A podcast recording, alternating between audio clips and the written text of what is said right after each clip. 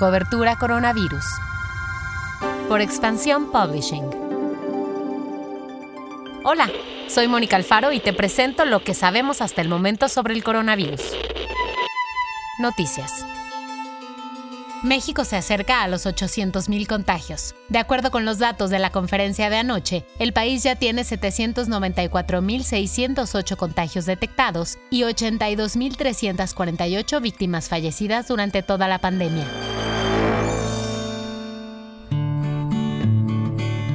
Raquel Buenrostro, titular del SAT, dio positivo a COVID. De acuerdo con un comunicado del propio SAT, la funcionaria presentó síntomas desde el pasado 2 de octubre, por lo que se fue a aislamiento y se hizo una prueba, la cual confirmó el diagnóstico positivo el lunes pasado. Buenrostro sigue en aislamiento y trabajando desde casa.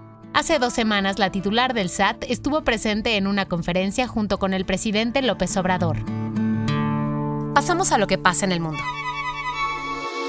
El director general de la OMS, Tedros Adhanom, dijo que la vacuna contra el COVID puede estar lista a finales de este año. Esta hazaña podría ser posible gracias a que reguladores sanitarios como el de la Unión Europea están analizando revisiones de los fármacos en tiempo real. Actualmente nueve candidatas a vacuna están en proceso de estudio como parte de la iniciativa mundial COVAX, la cual tiene como objetivo distribuir 2.000 millones de dosis para finales de 2021.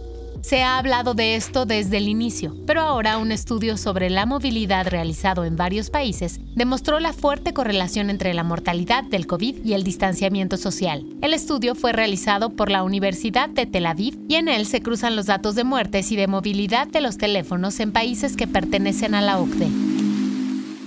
Vacunas y tratamientos.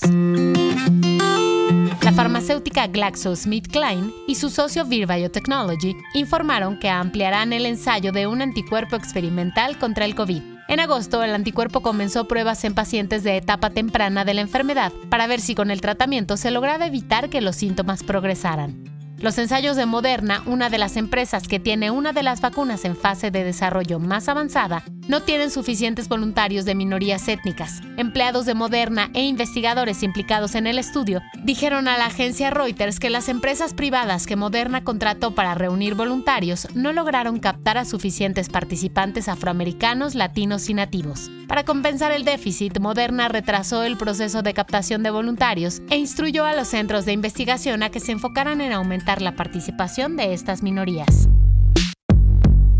El guion de este podcast fue escrito por Giovanni Mack con información de las agencias EFE y Reuters.